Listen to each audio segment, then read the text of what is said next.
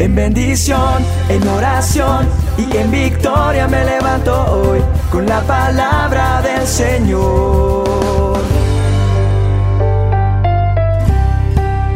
Con William Arana.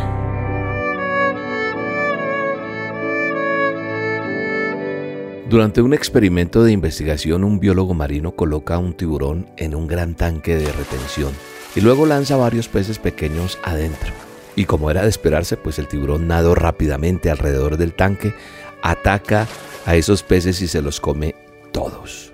El biólogo luego inserta una pieza fuerte de fibra de vidrio transparente en el tanque, creando dos particiones separadas. Pone el tiburón a un lado y de nuevo un grupo de peces en el otro. El tiburón ataca rápidamente. Esta vez, sin embargo, se estrella contra el divisor y rebota. Sin inmutarse, sigue repitiendo este comportamiento en vano.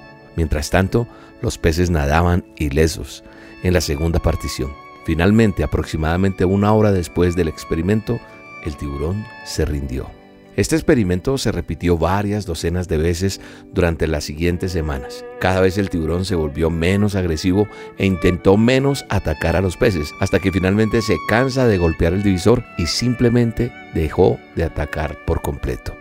El biólogo luego retiró el divisor, pero el tiburón no atacó. ¿Por qué? Porque fue entrenado para creer que existía una barrera entre él y los otros peces, por lo que ahora nadaban donde quisieran, libres de daño. ¿Sabes una cosa? Al igual que el tiburón del relato, muchas veces nosotros nos rendimos después de haber fracasado más de una vez. Y algunos, con el primer fracaso, no quieren volverlo a intentar.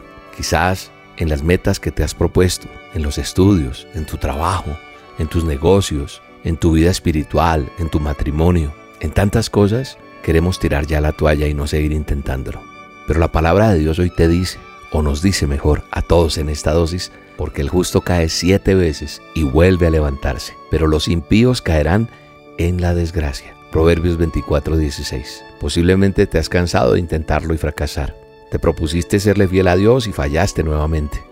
Hoy te vengo a decir no te des por vencido, no te des por vencida, porque la vida está llena de dificultades, de derrotas. Pero sabes una cosa, Dios no nos ha dado un espíritu de cobardía, sino de poder y de dominio propio. Eso dice la palabra en 2 de Timoteo 1.7. No dejes que el desánimo llene tu cabeza, tu mente, de cosas que te hagan desistir. Hoy te invito a que sigamos adelante, a que no nos quedemos en el suelo hasta caer en la desgracia. Hoy te voy a estirar mi mano desde aquí, voy a orar por ti para que te levantes y prosigas a la meta. ¿Por qué? Porque Dios está contigo, Dios está con nosotros y el galardón es grandísimo. Así que vamos a proseguir, vamos a levantarnos, nos dolió un poquito, está bien, pero seguimos, seguimos, seguimos, porque si Él está con nosotros, ¿quién contra nosotros? En el nombre de Jesús, vuelvo y te digo lo que muchas veces te he dicho, levántate y resplandece. Te mando un abrazo y te bendigo en este día.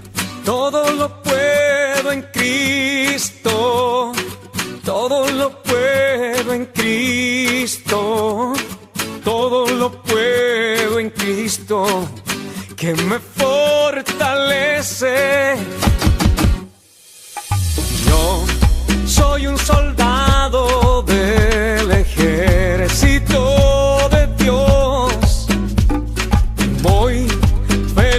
chance.